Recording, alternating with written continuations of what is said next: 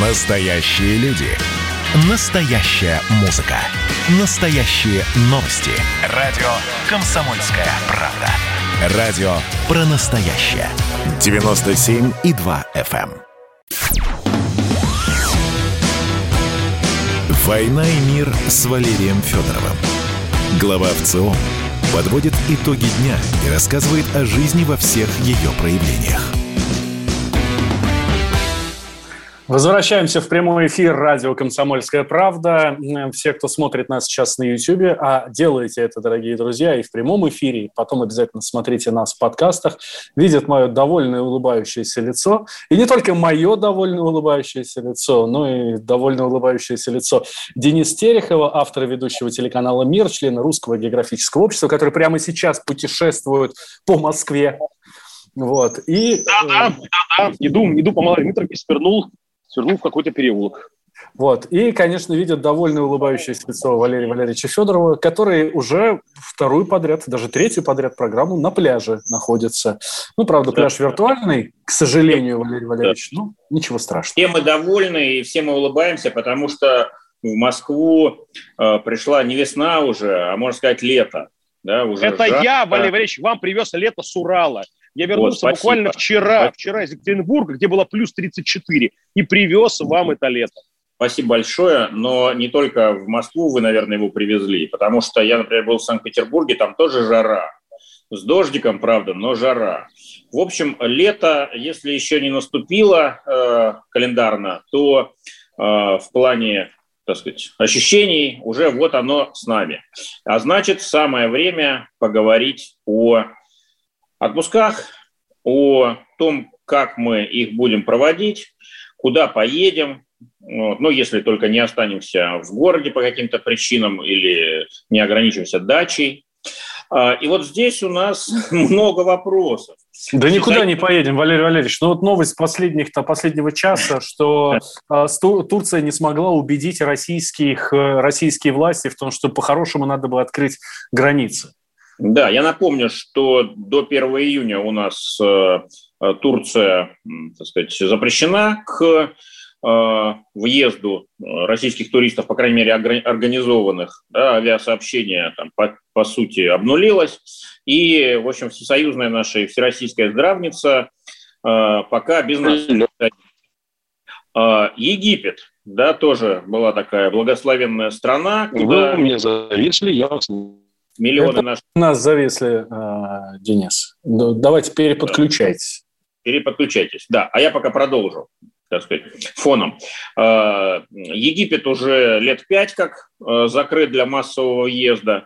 Можно только в Каир лететь и дальше уже на перекладных самоходом добираться до пляжей Шарма-Шейха, Хургады и прочих прекрасных мест. Э, ну, в общем, да, и Танзания, кстати, э, такое новое э, направление. В 60 раз больше в 2020 году в Танзании побывало российских туристов, чем в 2019 году. Ну, понятно, это было одно из немногих таких мест, где можно было полежать, погреться на солнышке и при этом получить новые впечатления. Ну, по сравнению с хорошо всем нам известным Сочи, Геленджиком, Анапой, Крымом. А, в общем, мало куда а, нас пускают, и мало где нас ждут пока. Посмотрим, что будет дальше. А, ну, пока ограничиваемся внутренним туризмом. Да, кстати, на этот счет уже немало было догадок, э, конспирологических версий. Многие даже высказывали предположение, что Турцию закрыли не из-за коронавируса, хотя там он галопировал в этот момент. Ну и пока там тоже сейчас э, цифры неутешительные. А, а из-за Крыма и Кубани? Да, якобы, чтобы помочь нашим родным э, черноморским курортам. Ну, это конспирология. Вот. Э, и тем не менее, что говорить о Крыме, что говорить о Кубани? Они прекрасны, они замечательные. Там море, там солнце, необходимый всем нам витамин D. Вот. Э, а я хотел но бы... почему-то, но почему-то, Валерий Валерьевич, некоторые, некоторые известные эксперты ездят в Сербию. Э, и Черногорию, да, это правда. И Черногорию, да. Э, я бы хотел не про Сербию поговорить, и не про Черногорию, и даже не про Крым, и не про Кавказ. Я хотел бы поговорить о тех замечательных э, уголках России, где мало кто был. А вот вы Денис Эдуардович, в отличие от абсолютного большинства наших соотечественников, были много где. Мы знаем, что вы основатель проекта Айкумена и путешествуете... Это верно, это верно. Это верно, да. Вот не ошибся. И путешествуете по э, самым ярким э, и в то же время, может быть, самым загадочным, самым редким Э, местам нашей великой страны. Э, вот уже несколько лет снимаете фильмы, знакомите э, наших соотечественников с этими местами, и всем нам, конечно, хочется там побывать. Вы были на Чукотке, вы были в Антарктиде, правда, вряд ли это можно назвать внутренним туризмом. Ну ладно. Это Антарктида, это Антарктида, это русская земля, потому что ее открыли, значит, Лазарев да. Бенсгаузен, как да. вы знаете, в 1820 да. году. И по праву да. льда Антарктида – это русская земля, я настаиваю. Хорошо, хорошо, хорошо. Еще мы были да. на озерах э, Челябинской области в свое время, если я не ошибаюсь. А вот сейчас буквально днями вернулись э, с Урала. Да, да, Свердловской области, совершенно верно, Валерьевич. Да, вот как, да, еще, еще вы были, конечно же, на юге Красноярского края, родного вам, в Хакасии. Э, но я уже устал перечислять. А, да, еще и винный туризм, энологический туризм по Кубани. То есть это уже не как, как, как, вы знаете, как вы знаете, я пообещал не пить до 19 сентября значит, 2020 года, не буду спрашивать почему. Вот, и поэтому винный туризм, конечно, это пока, это пока такая, ну, да, это, да. Это, это, это, мои, это мои добрые воспоминания, пожалуй, да. Но, да, но тем не менее имел факт вашей э, да, насыщенной да. биографии и факт винного туризма по винодельням Кубани. Да? Тоже, видимо, мало кто из наших соотечественников там был. Все-таки Кубань больше ассоциируется пока с Черноморским побережьем. Вот расскажите, пожалуйста, Денис Эдуардович, куда поехать этим летом э, нашим туристам, которые были в Турции, были в Египте, некоторые даже в Черногории были. Вот. А э, в России почему-то были только э, в Крыму и в Кубани, на Кубани. Значит, смотрите, друзья, значит, вот я, я, я как раз оттолкнусь вот от подачи Валерия Валерьевича про, про Кубань. А, вот, как, вот, вот как бы смешно не звучало, я вообще патентованный либерал. Валерий вы знаете, да? И, У нас таких конечно, почти вывели я, мы я, я, я понимаю, что сейчас, сейчас, сейчас не выйдет из эфира, да? Так вот, значит, но как, как ни парадоксально, санкции оказали самое благотворное воздействие на развитие, конечно, виноделия Краснодарского края. И когда вот мой, мой друг и ваш тоже значит, добрый знакомый Руслан Новиков, гендиректор говорит фактов, меня свозил в 2019 году, в 2018 году, значит, эм, винный тур, такой вот ну, обычный винный тур по винодельям Краснодарского края, я просто в нее влюбился. И я не мог не снять в 2019 году кино про а, краснодарское виноделие. Знаете, вот главный враг, главный враг русского виноделия – это наш с вами снобизм. Вот мы привыкли, что если, если красное, то это какая-то риоха, да, если, значит, савиньон блан, то, значит, какой-то новозеландский и так далее, да. Но на самом деле русское вино совершенно невероятное, и э, там очень многие вот, амбассадоры русского вина, они делают такую смешную историю, они берут бутылку французскую, бутылку русского и меняют... Э, на... им, им, им, я прошу прощения, что? Что? Слепое дегустирование, да?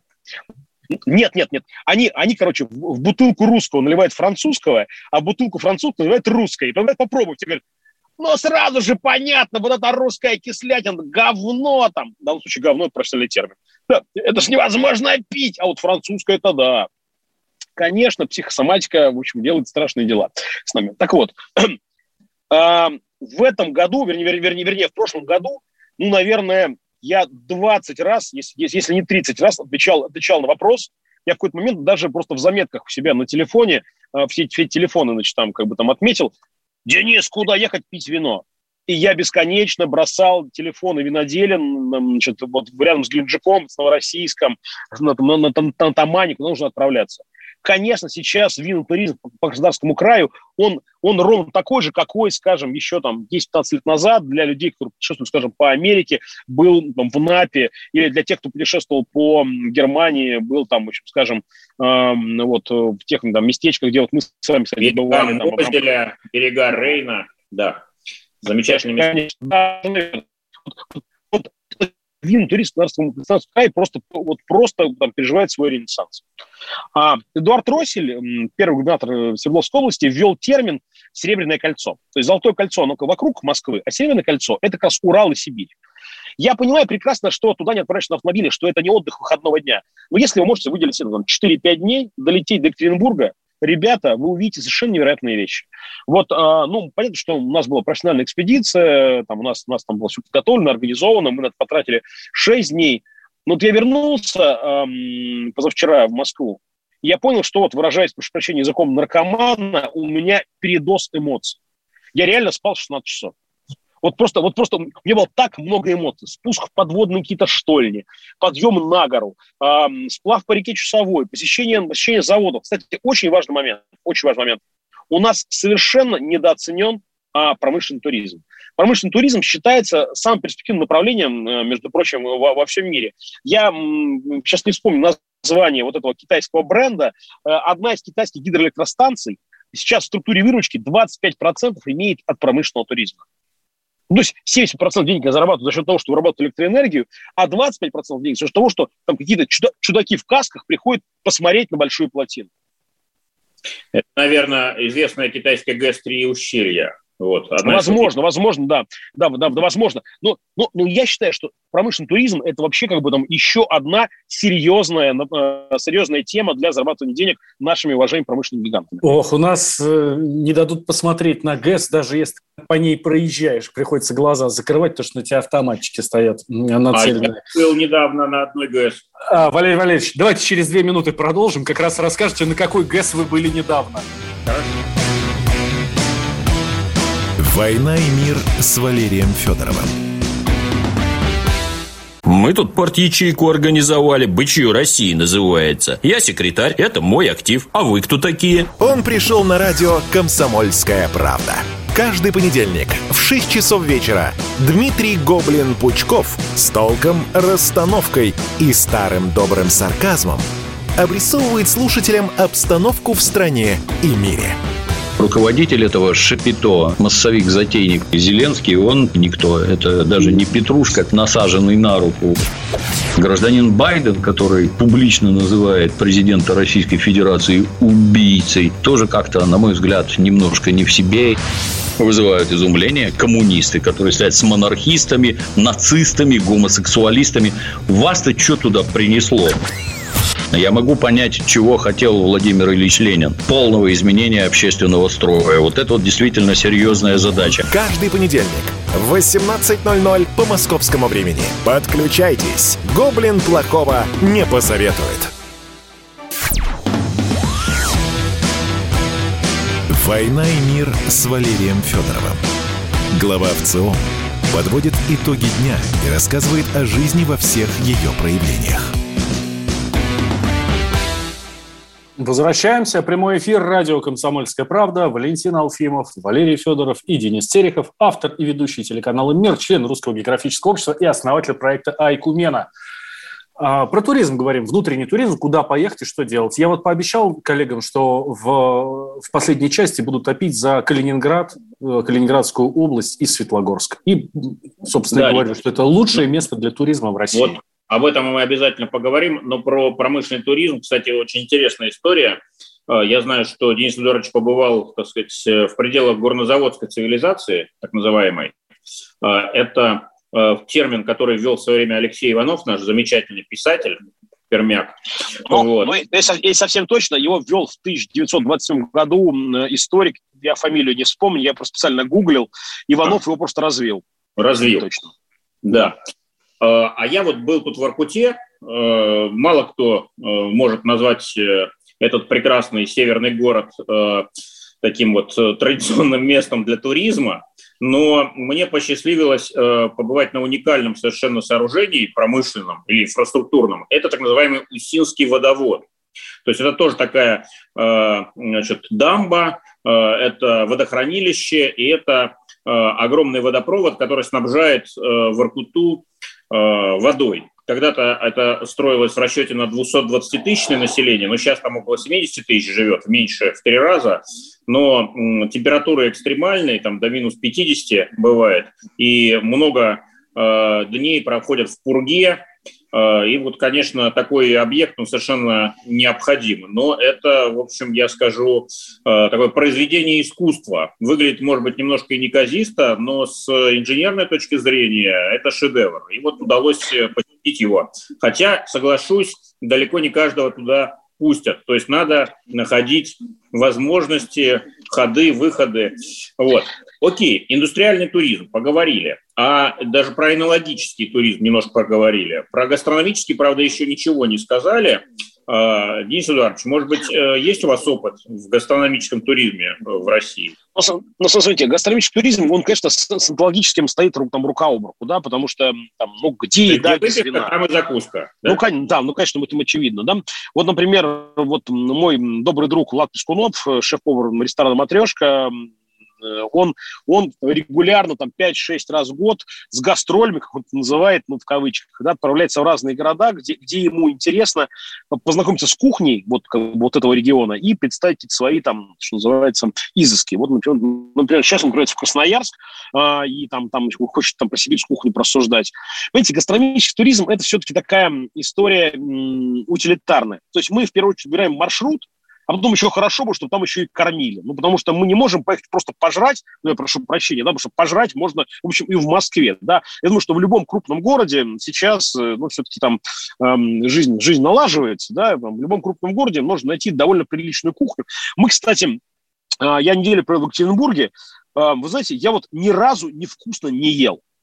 Вот, вот, вот на самом деле у нас было там 7, 7 обедов и 7, ну, наверное, нет, обедов было, конечно, меньше, потому что у нас обеды в основном были сникерсы с, эм, с газировкой, мы в машине их перекусывали. У нас, у, нас, у, нас, у нас точно было 7 ужинов, и все 7 ужинов были совершенно безупречно. Что мне кажется, что в городах-миллионниках и даже в городах 500 плюс сейчас довольно высокий уровень гастрономии. И поэтому ну, гастро, гастро, гастротуризм, я просто закончу мысль, гастротуризм да. это скорее, когда ты едешь куда-то, куда-то, не знаю, в какой-нибудь там, не знаю, там, эм, на Павеле в Калифорнии, и там в каком-нибудь двухзвездочном бушоне что-то там дегустируешь. Ну, это совсем как бы для таких вот эстетов, для обычного там, среднестатистического рабочего класса, вроде нас с вами, с вами. ну, то есть у нас гастро гастротуризм будет просто там, плюсом к обычному туризму, я бы так сказал. Ну, в Москву приходит Мишлен, насколько я знаю. Вот, это и Влад получит первую звезду Мишлена, я вам да, говорю. Да. И вот, э, как правило, после того, как э, этот справочник приходит в определенную страну, э, там вот гастрономический туризм получает такой мощный буст, форсаж, потому что люди начинают э, э посещать вот не просто город или э, регион, а вот конкретный ресторан. Ну и все с этим да, связано. Да, они, они берут этот Red Guide, красный гид, и они по нему едут, потому что, как мы знаем, изначально гид Мишлена, это же, собственно, марка шин, да, зародился как просто справочник для эм, дальнобойщиков, где можно просто перекусить. А позже это превратилось в такое вот значит, гламурное издание, которое... И на этом делают большие деньги и большое паблисити. Да, Прям это правда, это правда. Той самой э, китайской электростанции, которая не только зарабатывает на электроэнергии, но и на э, туризме. Хорошо. Значит, э, гастротуризм пока это сопутствующая такая функция, и в будущем, надеемся, надеемся будет уже такая и отдельная история.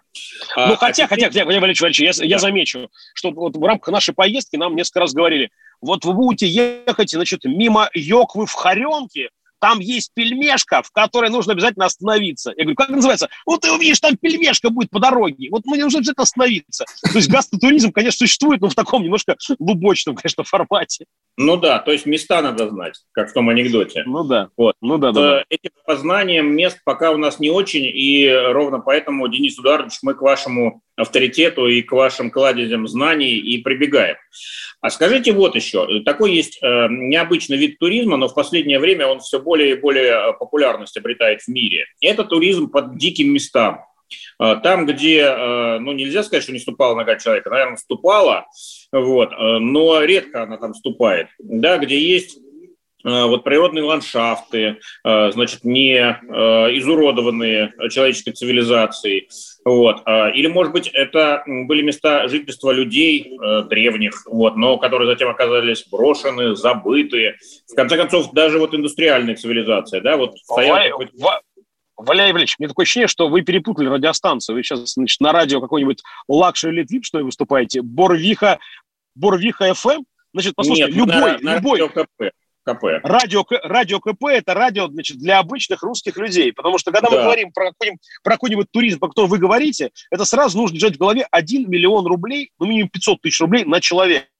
Я понимаю, о чем вы говорите. Вот, например, как бы наши с вами общие знакомые, там, типа Игорь Писарский, там, Михаил Каган, они там фридайверы, ну, они богатые люди, там, заработали деньги честно, имеют право их на что угодно тратить. Они летят на Камчатку и, значит, спускаются, значит, на, на лыжах в жерло вулкана ровно 1 миллион чело- э, рублей на человека. Это очень-очень дорого, к сожалению. Хорошо. То есть, вот тот о котором вы говорите, он, он, он, он, он, он, он совершенно не, как бы не, не массовый. Понятно. Uh, у нас времени почти не осталось, поэтому напоследок. Денис Эдуардович, где можно этим летом, а летом отдохнуть не банально, но и недорого?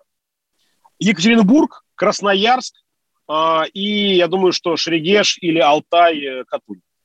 Угу. Шерегеш, напомню, это Кемеровская область, а, ну, Алтай все знают.